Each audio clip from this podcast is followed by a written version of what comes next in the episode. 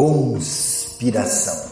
É interessante ver como uma série de ideias estranhas e malucas se multiplicam diariamente em diversos contextos, trazendo medo, pavor e insegurança para tanta gente. Quando a gente olha para a Bíblia, 2 Timóteo 2,18 vai nos falar que surgiu num ambiente de alguns que se afastaram da fé a propagação da ideia de que a ressurreição já havia passado.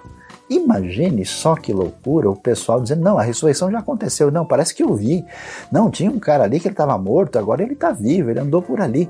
Você imagina, andou por aqui, andou por ali, parece que tem um monte de zumbi. Que coisa complicada.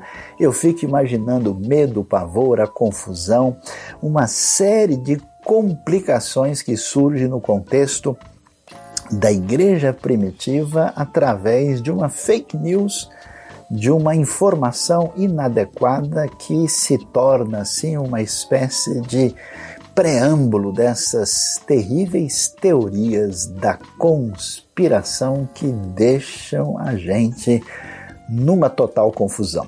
Por isso é importante a gente assentar o pensamento, tranquilizar o coração, porque é tanta ideia estranha.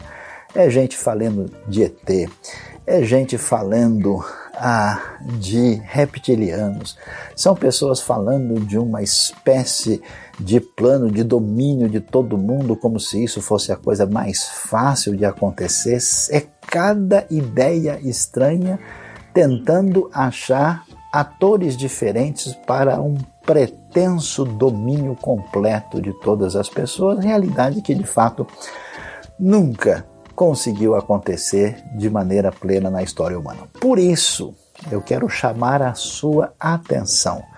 Tranquilize a sua mente e volte-se para o estudo da palavra com toda dedicação e muita transpiração, porque se você ficar ouvindo bobagem e for vítima das teorias de conspiração, você vai, na verdade, entrar numa verdadeira piração.